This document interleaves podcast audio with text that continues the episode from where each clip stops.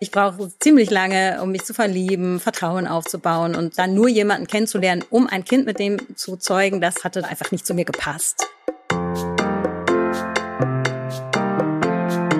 Hi und herzlich willkommen zu Gastfamilie, dem Familienpodcast von DM Glückskind. Ich bin Ella und hier spreche ich mit spannenden Gästen über ihre persönliche Familiengeschichte, um zu zeigen, was Familie alles sein kann. Vielfältig, herausfordernd und wunderschön. Gastfamilie wird präsentiert von Penaten Natursanft, der neuen natürlichen Babypflege von Penaten. Hallo, hallo und herzlich willkommen, Hanna. Ich danke dir, dass du dir die Zeit genommen hast, heute mit mir zu brunchen. Was steht denn bei dir so auf dem Frühstückstisch? Du, bei mir steht hier äh, Müsli, Knuspermüsli in Schokolade. Mm. Ich äh, bin mal gespannt, wie sich das auf die äh, auf mein Sprechen auswirkt. und ich habe natürlich auch noch einen Kaffee dabei. Kaffee ja. habe ich das Gefühl, brauche ich gerade immer. Mhm. Und einen schönen Orangensaft. Ja. Oh, lecker. Oh, das ist eine gute Idee. Was ja. Frisches ist auch mal eine schöne Sache morgens.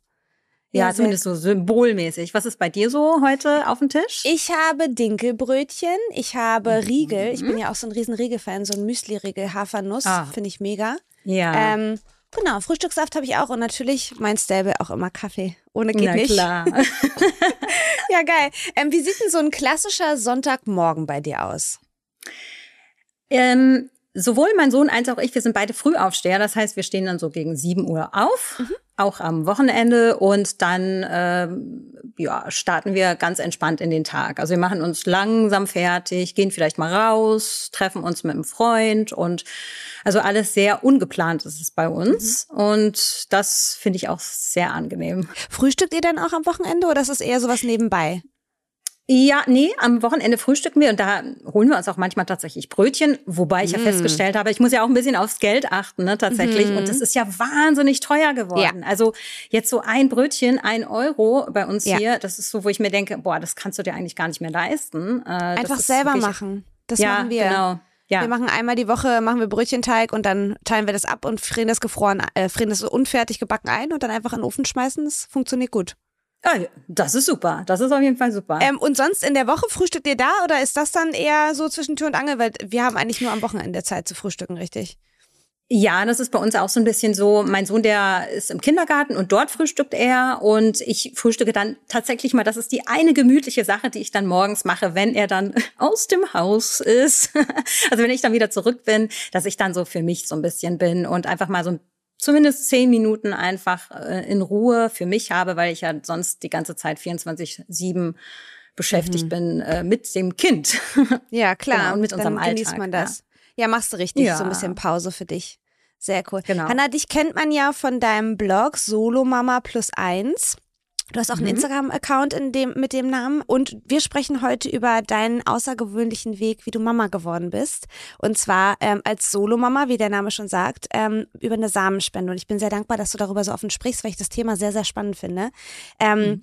Ich würde dich gerne erstmal fragen, wie du so aufgewachsen bist. Wieso, wie war so das Familienmodell, mit dem du groß geworden bist?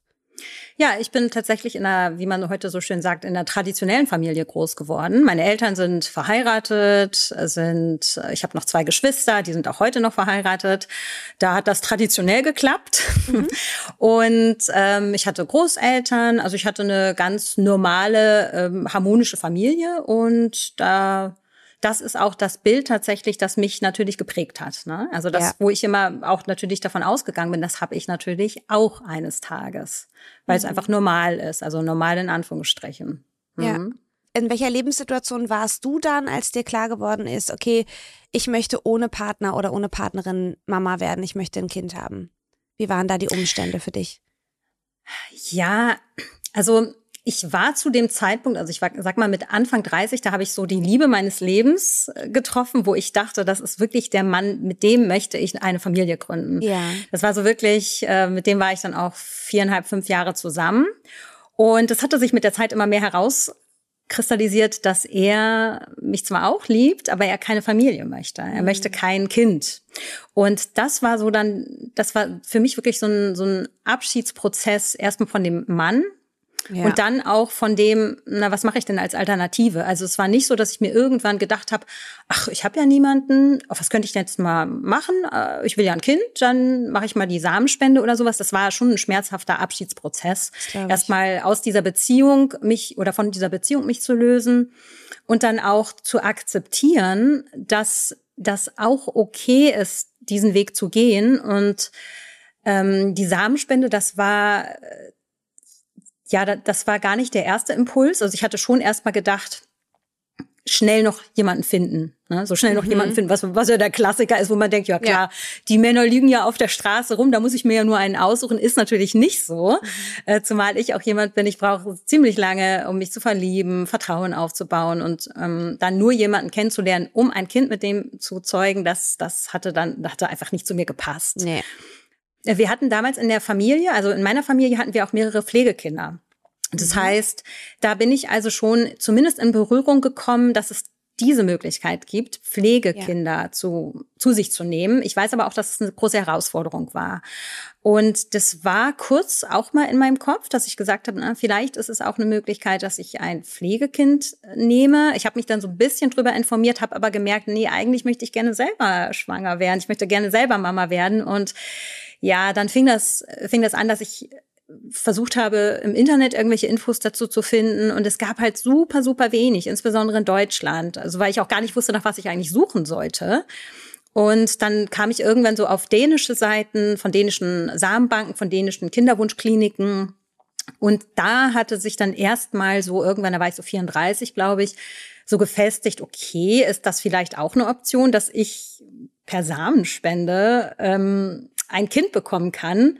Und habe mich aber auch gleich schon selber eingeschränkt und begrenzt, weil ich dachte, ey, nee, so nötig hast du es ja jetzt e-, e ehrlicherweise auch nicht. Ne? Also das mhm. war so wirklich, ich habe mich sofort äh, im Zaum gehalten und habe gesagt, nee, so, das ist echt peinlich. Wer macht sowas?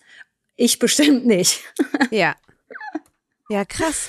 Das ist ja. ja. auch ein Prozess, ne, dass man so erstmal den Gedanken reifen lässt und sich dann informiert und dann kann ich mir auch vorstellen, dann geht man wieder einen Schritt zurück und dann ja. ah, kommt es doch wieder in den Kopf und ich meine, es ist ja auch eine Option, über die nicht viel gesprochen wird. Deswegen finde ich auch so schön, dass du da so offen drüber zu kommunizierst und da wahrscheinlich auch vielen Frauen, vielen Single-Frauen oder vielen Single-Menschen, die Kinder kriegen können, ähm, ja. weiterhilfst, ähm, da einfach auch so einen Weg aufzuzeigen. Ähm, für heterosexuelle Paare ist ja so eine Samenspende zumindest rechtlich in der Regel erstmal kein Problem. Wie ist denn das, mhm. wenn man eine Single-Frau ist in Deutschland? Es ist rechtlich auch kein Problem. Mhm. Das machen nur leider die Kinderwunschkliniken nicht so. Also es herrscht immer noch so diese, diese Angst von ganz vielen Ärztinnen, von ganz vielen Kinderwunschkliniken, die sagen, oh mein Gott, wenn die Singlefrau über uns schwanger wird, mit Hilfe eines Samenspenders, dann verklagt die uns, wenn die dann Unterhalt will oder sowas. Also das oh ist Gott. so eine große Angst unter mhm. anderem. Mhm. Dann gibt's aber auch natürlich moralische Bedenken. Ja, dann wächst das Kind alleine auf, hat keinen Vater ähm, und es ist natürlich auch immer noch dieses Thema, naja, das ist ja dann keine richtige Familie. Weil Alleinerziehende sind ja nur zwangsläufig Alleinerziehende, nicht weil sie sich das wirklich wünschen. Deswegen ist das keine richtige Familie. Also da sind so ein paar ja, Vorbehalte auch gegenüber diesem Familienmodell. Aber um auf deine Frage nochmal zurückzukommen, rechtlich ist das, ist das in Deutschland kein Problem. Es gibt nur verschiedene Herangehensweisen. Es gibt unterschiedliche Landesärztekammern in, in Deutschland und jede Landesärztekammer sagt was anderes. Und nach dieser Landesärztekammer, da richten sich dann auch die jeweiligen Kliniken in diesem Bundesland. Und deswegen ist das ein, ein Flickenteppich von einzelnen ja, Regularien von einzelnen, das darfst du machen, das darfst du nicht machen, das ist super, super schwierig. Es ist einfach, äh, ja, es ist kompliziert und das ist auch ein großes Problem, wie ich finde, ähm, weil Frauen diesen Wunsch vielleicht haben und die denken, okay, ich wohne jetzt in dem Bundesland XY, dann suche ich mir doch einfach mal die nächstgelegene Kinderwunschklinik, Pustekuchen, die kannst du nicht zwangsläufig nehmen. Und wenn du sie nehmen kannst, dann gibt's da teilweise so viele Sachen zu beachten, die kein heterosexuelles Paar machen muss. Mhm. Zum Beispiel brauchst du dann eine Garantieperson in einigen Fällen. Du musst also irgendjemanden finden, der bereit wäre, wenn's wenn es dich nicht mehr gibt oder wenn du äh, deinen Job verlierst, der dann bereit wäre, für das Kind aufzukommen. Krass der das Sorgerecht dann bekommt und so weiter. Also das heißt, es sind solche einzelnen Vorgaben, die jede Klinik macht und die können komplett beliebig aussehen. die, der sich dann die Single-Frauen unterordnen müssen, weil mhm. sie wollen ja behandelt werden. Und das heißt, da kann jede Klinik sagen, ja, wir machen das so, sonst behandeln wir sie nicht. Und das ist halt, das ist kostenintensiv, das ist ähm, natürlich auch ein organisatorischer Aufwand, weil gerade das Thema Garantieperson, das ist immer mein, mein persönliches Aufregerthema, weil ich mir denke, ich entscheide mich dafür. Ich ich entscheide mich ja alleine dafür. Ich will ja gar nicht noch jemand anderen mit reinziehen in die Sache. Es ist schön, wenn ich unterstützt werde und Unterstützung bekomme und Support ist auch wahnsinnig wichtig. Aber ich möchte doch nicht jemanden dafür, dazu verpflichten, dass diese Person jetzt noch für mein Kind im Zweifel aufkommen muss. Das macht man ja später sowieso in der Sorgerechtsverfügung. Ja. Aber das möchte ich nicht im Vorfeld, bevor ich noch überhaupt nicht weiß, ob die Kinderwunschbehandlung überhaupt anschlägt, ob das überhaupt was wird will ich doch nicht im Vorfeld schon so einen Vertrag aufsetzen mit irgendjemandem und du weißt ja auch gar nicht, was dann mit der Person passiert. Wir haben es schon öfter in der Community, habe ich das ganz oft erlebt, dass sich zum Beispiel die beste Freundin bereit erklärt hat, ja, ich mache das, ich, ich bin bereit, ähm, diese, diese Position einzunehmen, ich kümmere mich dann um dein Kind. Die Frau war schwanger und die Beziehung ist auseinandergedriftet. Aus unterschiedlichsten Gründen kann das passieren. Und in dem Moment steht, steht die Frau dann hilflos und äh, hilflos da aber hat eben diesen, diese Garantiepersonenvertrag ja. gemacht, ne? Also, ja. ja. Ja, das ist dann irgendwie ein sehr schwieriges. Was macht denn das emotional mit dir? Ist das dann so ein, so ein Druckgefühl oder ist äh, ein, ein an Pranger gestellt fühlen? Wie, was, was steckt da für dich dahinter? Wenn ich das fragen darf. Um ja, ja, na, na, super gerne. Also für mich ist das, also ich habe das damals gar nicht so extrem empfunden. Ich sehe das jetzt erst, wenn ich immer so tiefer einsteige in diese ganzen mhm. Themen. Ich merke das aber an den Rückmeldungen der Frauen. Na, erstmal ist es das Gefühl, Moment mal, irgendeine random Person sagt mir, was ich für eine Familie gründen darf. Also das ist ja mal Selbstbestimmung, äh, ja. hat das ja, damit hat das ja mal gar nichts zu tun. Ja dann ist es noch jemand, der mich nicht kennt. Das heißt, der bewertet mich sowieso schon und denkt sich, na gut, du musst diese Voraussetzungen alle erfüllen. Das heißt, der definiert für mich persönlich Voraussetzungen, die ich erfüllen muss, obwohl das ja keiner sagen kann. Also bei einem heterosexuellen Paar wird ja auch nicht gemacht. Okay, seid ihr finanziell abgesichert? Seid mhm. ihr emotional in der Lage? Habt ihr das schon mal organisiert, wenn ihr beide wieder arbeiten geht und so weiter? Das fragt ja keiner. Da gehen die davon aus, ja. das läuft. Es läuft ja aber auch nicht immer. Ne? Das heißt, es ist ja keine Garantie, nur weil du heterosexuelles Paar bist, dass das dann funktioniert. Ja. ja, ja, also ne, da gibt's ja, da gibt's ja vielleicht andere äh, Probleme, aber dass jemand anders, und das macht, sowas macht mich total wütend, dass jemand anders, ein komplett fremder Mensch, über mich bestimmt, ja. das finde ich einfach, das passt einfach auch nicht mehr in diese Zeit. Ja. Das ist also die Fremdbestimmung und die Ungerechtigkeit am Ende auch, die dich da so wütend macht. Ja, ja, ja. Kann das ich gut auf verstehen. Alle Fälle. Das auf alle Fälle, ja. Das kann ich gut mhm. verstehen. Ähm, wie, du bist dann ja anders vorgegangen. Du hast es ja nicht in Deutschland gemacht, sondern du hast dir außerhalb von Deutschland eine Samenspendebank gesucht. Wie hast du die gefunden? Ich habe, bevor, als ich mich auf die Suche gemacht habe damals, äh, wo ich mich behandeln lassen kann, da kam relativ schnell, ähm, kam ich da nach Dänemark, also auf Dänemark wurde mir dann überall bei Google vorgeschlagen. Und da war das so, dass da nur dänische Samenbanken aufgetaucht sind. Und deswegen hatte ich meine erste Insemination, also diese erste Behandlung, die hatte ich auch in Dänemark mit einem dänischen, allerdings damals noch anonymen Spender. In Dänemark ist das möglich, in Deutschland ja. zum Beispiel nicht. Genau. Und das hat dann glücklicherweise, sage ich heute, nicht geklappt beim ersten Mal, weil mein Sohn, mein Kind, dann nicht die Möglichkeit hätte, diesen biologischen Vater jemals kennenzulernen. Und ich bin dann durch Zufall auf eine deutsche Klinik gestoßen, die das dann in Deutschland, diese, diese Behandlung in Deutschland auch durchführt, aber eben auch mit dänischen Spendersamen. Und deswegen äh, habe ich das, konnte ich das in Deutschland machen, in Berlin. Ja. Und ähm, habe eine dänische Samenbank gewählt. Also ich hätte eine deutsche nehmen können oder eine dänische, aber ich habe mich ganz bewusst für die dänische Samenbank entschieden, weil ich da die selber aussuchen konnte. Also den ah, Spender konnte ich mir selber aussuchen. Und bei den Deutschen, da wird, wird man manchmal so ein bisschen eingeschränkter. Das, das wollt, passt zu mir nicht. Das ist für ja. manche Frauen total ähm, hilfreich, aber für mich eher nicht. Genau. Ja. Und deswegen äh, wurde mir praktisch von der Klinik, wurde mir schon gesagt, du kannst entweder diese oder diese Samenbank. Und dann habe ich mich einfach, da gab es nicht so viele Möglichkeiten, habe ich mich für die eine da eben entschieden. Genau. Okay. Okay, und du hast gerade gesagt, du hast dir deinen Spender selber aussuchen können. Nach welchen mhm. Kriterien mhm. sucht man sowas aus? Erstmal wollte ich den attraktivsten Spender. Natürlich. Was auch immer attraktiv ist. Ähm, wie, ja. wie wir ja wissen, ist das super subjektiv.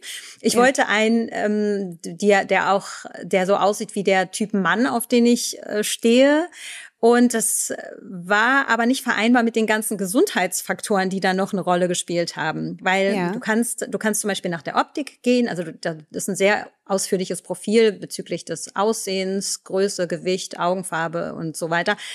Und dann kommen aber auch noch solche Aspekte hinzu, wie zum Beispiel der Gesundheitszustand, welche Erbkrankheiten äh, sind vorhanden, äh, wie ist die Familie äh, so genetisch aufgestellt. Und da habe ich dann festgestellt, ah, okay, bei uns sind bestimmte Veranlagungen in der Familie und das war bei diesen ganz attraktiven Männern auch. Die, wir hätten also okay. also praktisch die gleichen Veranlagungen gehabt und da habe ich gesagt, okay, dann muss ich eben Gesundheit vor Schönheit stellen und habe dann irgendwann sprach mich einfach ein Kinderbild eines Spenders total an das, das, den, da fand ich irgendwie auch, der passt irgendwie in unsere Familie. Der sieht so ein bisschen aus wie, wie meine Schwester als Baby. Und da könnte ich mir vorstellen, dass, dass das Kind, was dann daraus entstehen könnte, auch so ähnlich aussieht wie aus unserer Familie. Also ich wollte, dass es halt zu mir passt auch. Ja. Und der war gesundheitlich auch so weit in Ordnung, dass ich gesagt habe, ja, das, das passt. Und dann der ist es dann geworden und mit dem hat es dann tatsächlich auch beim allerersten Mal geklappt. Also cool. das war schön, ja. Ja, das glaube ich. Sehr schön. Ähm, kannst du mal so ein bisschen erzählen, was so auf den Körper zukommt, wenn man so eine Samenspende äh, bekommt?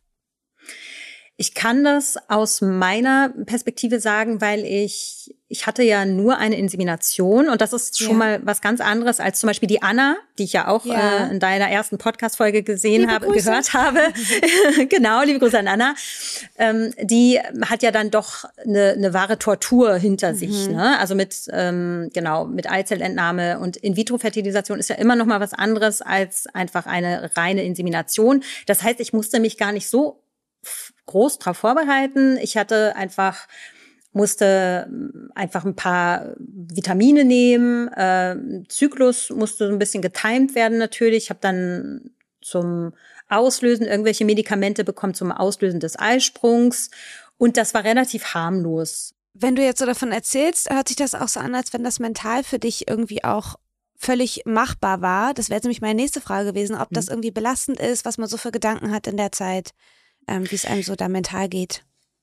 Ja, was, was bei mir, glaube ich, noch hinzukommt, ich habe immer sehr viel versucht, emotional mh, hm, einerseits das mit mir selbst natürlich auszumachen. Ich habe in der Zeit auch viel geweint und habe das auch so viel verarbeitet. Mhm. Ich hatte insbesondere meine Schwester, die an meiner Seite war, der ich immer alles erzählen konnte. Das war natürlich super, super hilfreich. Deswegen sage ich auch immer, dass es sehr wichtig ist für, für die persönliche Gesundheit einfach mindestens eine Person als Support an der Seite zu haben. Es muss nicht die komplette Familie hinter einem stehen. Das ist auch oft der Fall, dass das nicht, dass das nicht passiert.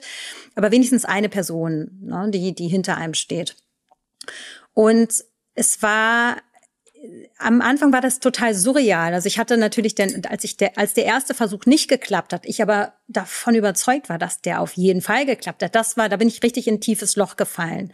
Ich hatte super viel vorbereitet. Es war ein großer organisatorischer Aufwand, finanzieller Aufwand. Ich musste mhm. ja nach mhm. Dänemark fliegen und so weiter.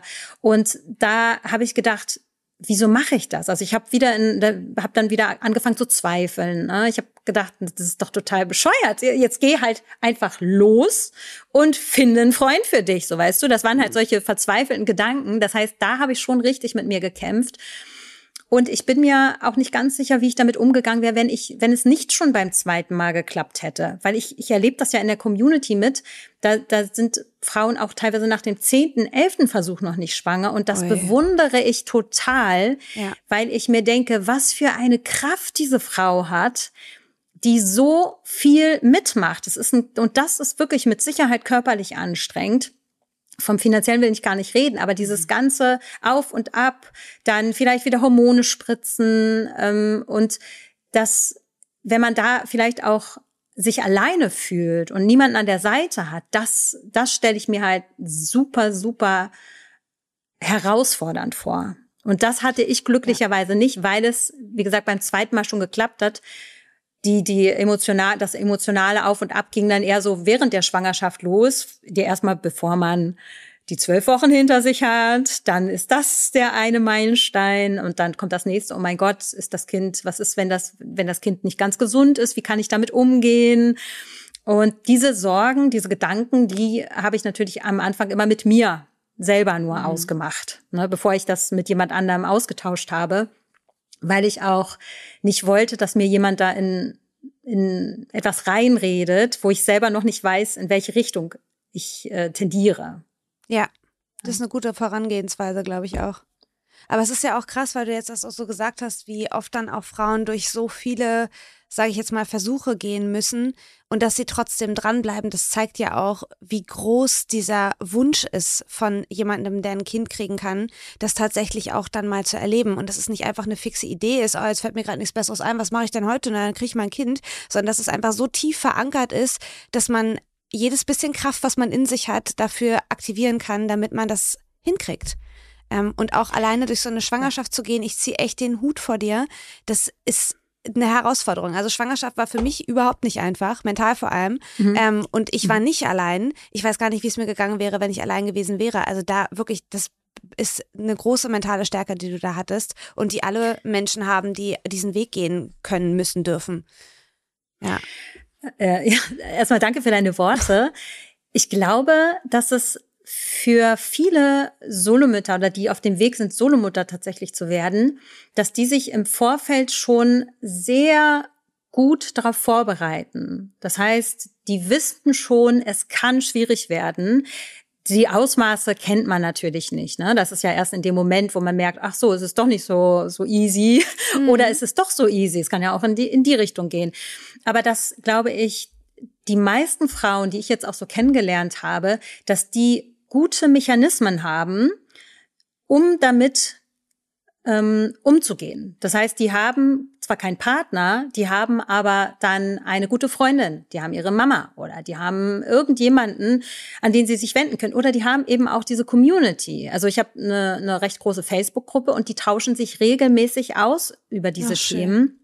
Ja, und das ist, das ist einfach auch schön, wenn du merkst, du bist nicht alleine damit. Damals war das bei mir noch anders. Da habe ich mich sehr alleine gelassen gefühlt. Da habe ich gedacht, ich bin die Einzige, die so komisch ist. Ne? Und damals habe ich es auch wirklich noch als komisch empfunden. Und das war dann einfach irgendwann, aus diesem Grund habe ich dann zum Beispiel auch einfach meinen Blog geschrieben, weil ich gedacht habe, es kann eigentlich nicht sein, dass ich ganz alleine bin. Und ich möchte mal gucken, vielleicht gibt's ja doch noch welche Frauen, die sich äh, die sich ähnlich fühlen, denen es ähnlich geht. Das ist so und, wertvoll. So eine Plattform zu schaffen für Menschen, dass sie einfach eine Möglichkeit haben, eine Bezugsperson zu finden. Und wenn es erstmal nur online ist, um sich mhm. auszutauschen, denn letztendlich ist es ja auch so, dass man ähm, einfach nur jemanden braucht, der zuhört, der da ist, der einem Mut macht, ganz egal, ob es der Partner, die Partnerin ist oder eine Freundin, die Mama, die Schwester. Hauptsache, man ist nicht allein und fühlt sich nicht allein. Und dass du ja. quasi aus dieser Erfahrung, ähm, okay, alleine sein ist in der Situation eine große Scheiße, sowas Wundervolles gemacht hast, ist echt, echt wertvoll. Das ist sehr, sehr schön. Das hilft Danke bestimmt sehr, sehr vielen weiter. Ähm, kann ich dich noch mal so ein bisschen fragen, was so generell Kosten angeht? Was mhm. kostet sowas? Da kann ich sagen, da hatte ich damals noch zum guten Zeitpunkt gestartet, muss ich leider sagen, weil heutzutage, also ich habe damals so für einen Versuch so um die 1300 Euro gezahlt. Da, da zählt dann die Insemination so, das kostet so zwischen 400 und 450 Euro als Selbstzahlerin, je nachdem bei welcher Klinik du bist, kann auch bis 800 hochgehen, aber damals hatte ich das so gezahlt. Und dann der Halm Sperma, das ist der teuerste. Das ist wirklich der teuerste Aspekt von dem Ganzen. Es sei denn, du machst natürlich eine In-vitro-Fertilisation, dann kommt das noch on top. Also 1300, aber es ist keine Seltenheit, wenn du heute mit 2000 startest für einen Versuch. Okay. Und wenn du, und das ist nur die Insemination, und wenn du zum Beispiel eine In-vitro-Fertilisation, die du ja komplett alleine tragen musst, äh, machst, dann startest du durchaus, also ich glaube, mit, mit einem Drum und Dran bestimmt bei 4.500 bis 5.500 ist jetzt nicht ungewöhnlich, sagen wir es mal Krass. so. Kannst du sagen, wie lange es ungefähr gedauert hat von dem ersten Gedanken, okay, das könnte mein Weg sein, bis hin zu der finalen Entscheidung, okay, ich mache das? Wie viel Zeit ist da ungefähr verstrichen? Weißt du das noch? Ja, das kann Wenn ich jetzt mal in der viereinhalbjährigen Beziehung, wenn ich da so die letzten zwei Jahre vielleicht mal so mitrechne, dann würde ich sagen zweieinhalb, drei Jahre. Okay. Wenn ich die rausrechne, dann ist es eher so ähm, ein Jahr, bis ich das, mhm. bis ich das so entschieden habe, weil irgendwann hatte ich das Gefühl, hups, meine biologische Uhr, äh, die tickt Tick so vor sich hin. Mhm. Genau, richtig. Dann sehe ich in einem gewissen Alter habe ich auch immer nur noch plötzlich Schwangere gesehen, klar, ne, wo ich immer dachte, ja, ja das ist wirklich der Klassiker, ne? Genau. Oh Gott, die ist bestimmt genauso alt wie ich oder ist die ein bisschen jünger oder ein bisschen älter? Oh mein Gott. Und und überall ist, Kinder das, und überall Paare und ja, ja genau, ja. ganz ganz ganz gruselig. Und also sagen wir mal ein Jahr, aber das das ist auch das, das, also nach der Trennung sozusagen. Das hat dann, ging dann, ging dann verhältnismäßig schnell. Bei den meisten würde ich sagen, dauert das insgesamt noch, noch viel länger äh, bei, bei den meisten Frauen. Aber was ich, was ich inzwischen wirklich feststelle, und das finde ich sehr spannend, diese Entwicklung, dass es super viele junge Frauen gibt, die das jetzt machen. Also ich, ich, ich habe in meiner Gruppe zum Beispiel, ich glaube, zwei, 22, 23-Jährige, die sagen, sie wollen definitiv entweder nie einen Partner haben, kann ja auch sein, und oder sie wissen, sie wollen das gar nicht jetzt so in der Reihenfolge. Die, die switchen einfach komplett die Reihenfolge. Die wissen, die möchten ein Kind, die möchten das jetzt, die fühlen sich gesettelt, die fühlen sich äh, finanziell ähm, unabhängig. Das ist natürlich auch ein großer Punkt. Und die möchten diesen Weg in den nächsten zwei, drei Jahren gehen. Das heißt, die wissen das schon für sich. Es kann ja immer noch sein, dass da was passiert, dass die sagen, ach nee, ich, ich habe mich jetzt doch umentschieden, aber die sind zumindest nicht abgeneigt und haben auch, die finden das auch nicht ungewöhnlich als Familienform. Und das finde ich eine, eine wirklich schöne Entwicklung, dass nämlich nicht immer dieses Mama, Papa, Kind, heterosexuell, äh, dass das als das gehypte Modell, das Ideale, das Idealbild zu erreichen ist. Dass das nicht, dass das nicht das, das ist, was alle wollen und alle haben ja. müssen. Ja, genau.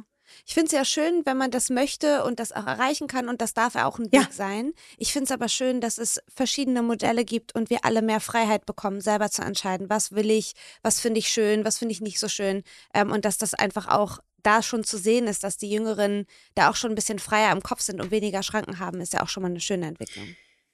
Das ist total hilfreich und ich finde das auch sehr angenehm, dass diese Familienmodelle im Grunde nebeneinander existieren dürfen und müssen, dass die nicht ineinander zur Konkurrenz stehen. Und ich glaube, das ist zum Beispiel auch manchmal, das ist ja so ein bisschen diese Kritik an diesem Familienmodell oder an wahrscheinlich allen möglichen Familienmodellen, die mhm. nicht dem äh, Schema F, sage ich mal, entsprechen, dass äh, Frauen äh, immer egoistischer werden und sich jetzt für diesen Weg entscheiden und gar nicht mehr an die anderen denken und ähm, also das das das ist auch, glaube ich, eine Angst und eine Sorge, dass dieses Familienmodell, womit wir vielleicht oder die meisten von uns groß geworden sind und was die meisten von uns so ähm, schätzen, wo, wo wir eine Sicherheit drin finden, dass das jetzt plötzlich verdrängt wird. Aber ich sehe das eher, wie du schon sagst, als Erweiterung, als eine andere Möglichkeit, dass wir uns nicht darauf versteifen, oh Gott, jetzt habe ich keinen Partner, keine Partnerin, jetzt muss ich das, äh, jetzt, jetzt, jetzt weiß ich nicht, was ich machen soll, sondern dass ich sage, oh gut, ich habe dann, dann versuche ich mal den Weg oder den. Co-Elternschaft ist ja auch eine Möglichkeit zum genau, Beispiel. Wollte ich dich eigentlich auch noch fragen, ob du darüber auch ja. Nachgedacht hattest, ja.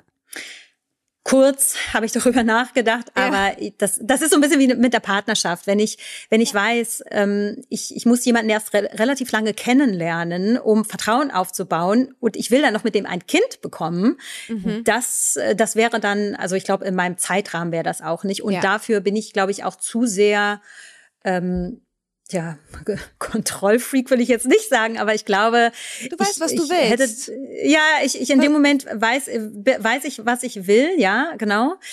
Mm, und ich glaube, ich hätte Schwierigkeiten gehabt, einem erstmal fremden Menschen zu sagen, okay, wir teilen uns ein Kind gemeinsam und äh, mal gucken wir mal, wie du das so machst und wie ich das so mit klarkomme. Also es wäre einfach nicht mein Modell gewesen. Ja. Ich finde es super, wenn es klappt. Ich finde es ja. ich find's toll. Es gibt ja auch viele, die das machen und es ist ganz, ganz schön, wenn das auch funktioniert. Jeder muss da für sich selber wissen. Ich finde es halt sinnvoll, auch wenn man selber für sich einen anderen Weg wählt, dass man aufhört, das eigene immer nur als das einzig Richtige zu sehen und sich einfach öffnet und sagt, wenn das dein Weg ist und du bist glücklich und dein Kind ist glücklich, ist doch alles supi. Ich tue ja niemandem weh damit.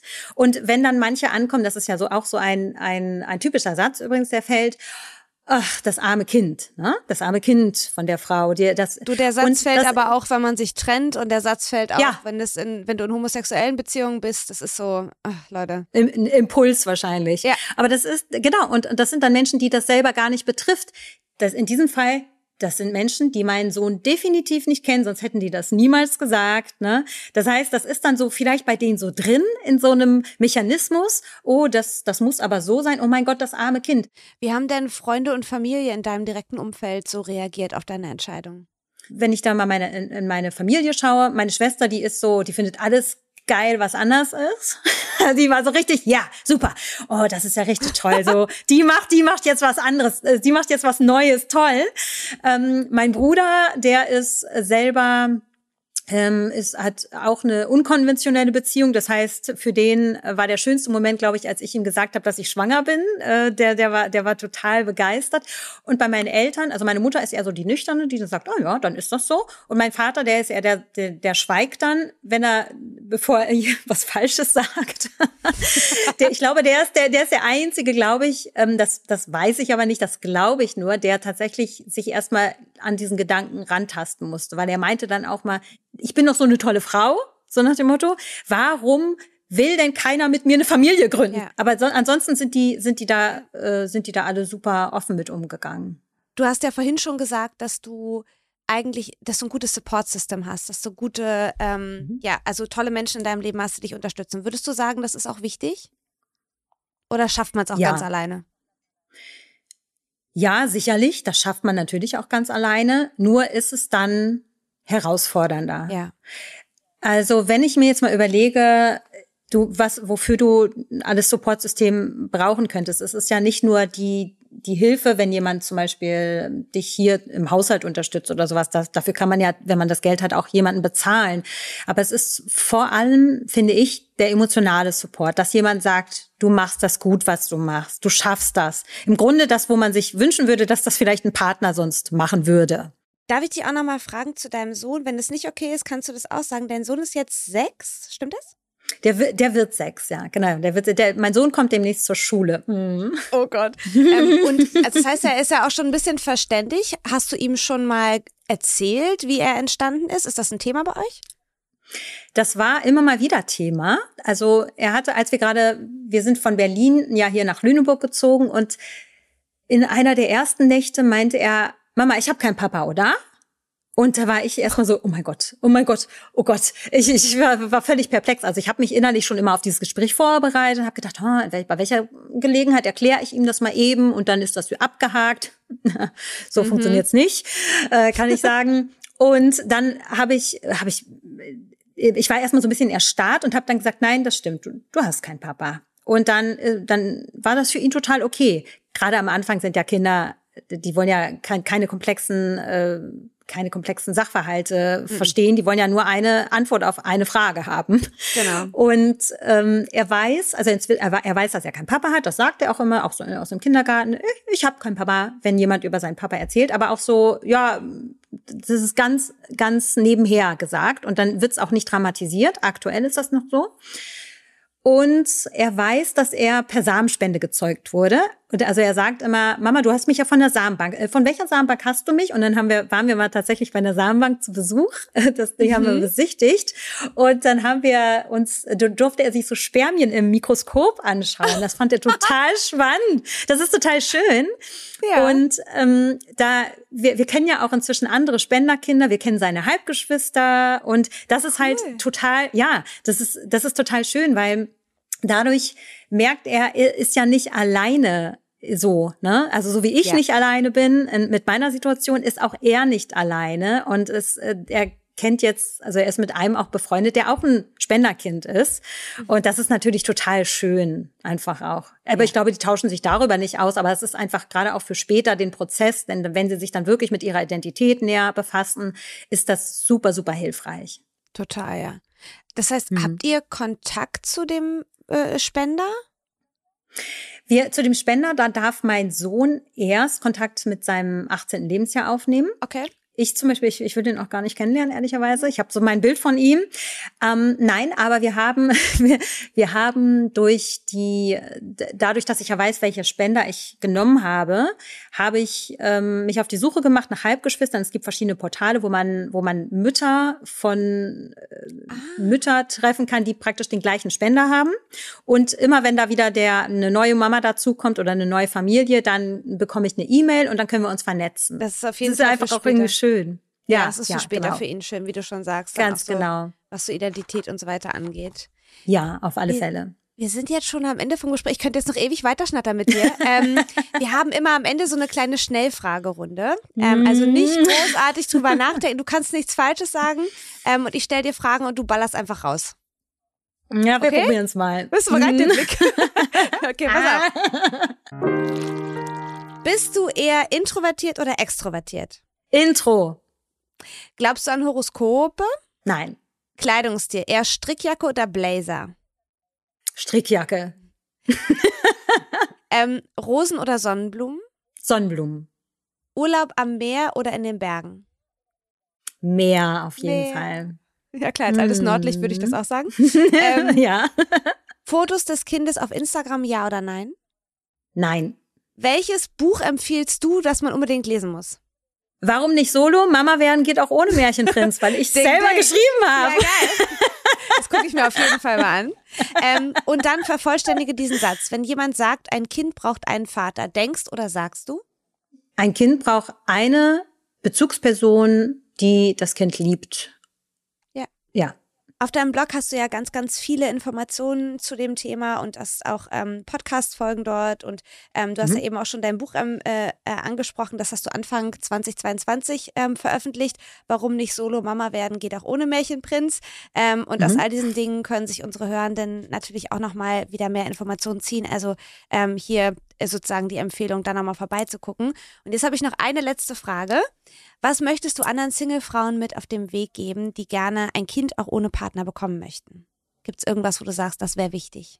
Ja, macht euch nicht so von den Meinungen anderer abhängig. Hört wirklich in euch rein, was ihr wollt. Wollt ihr ein Kind oder wollt ihr in erster Linie einen Partner, mit dem ihr ein Kind habt? Weil das finde ich nochmal wichtig, dass das Kind nicht am Ende der Partnerersatz ist, sondern dass man wirklich sagen kann, ich möchte ein Kind und wenn irgendwann ein Partner mit einer Partnerin kommt, wunderbar, aber es ist nicht in erster Linie wichtig für meine Entscheidung. Das ist ein sehr, sehr schöner Satz, finde ich sehr gut. Ich danke dir für das Gespräch und für die Zeit.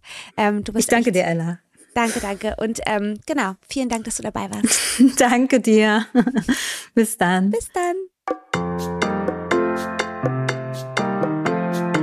Das war Gastfamilie, der Familienpodcast von DM Glückskind. Wenn euch die Folge gefallen hat, dann abonniert den Podcast, teilt ihn mit euren Liebsten, lasst uns eine Bewertung da oder ihr schreibt an podcast.glückskind.de und Glückskind mit UE. Gastfamilie ist ein Podcast von DM Glückskind, produziert von Mit Vergnügen. Eine neue Folge gibt es jeden zweiten Sonntag auf dm.de slash Gastfamilie und überall dort, wo es Podcasts gibt.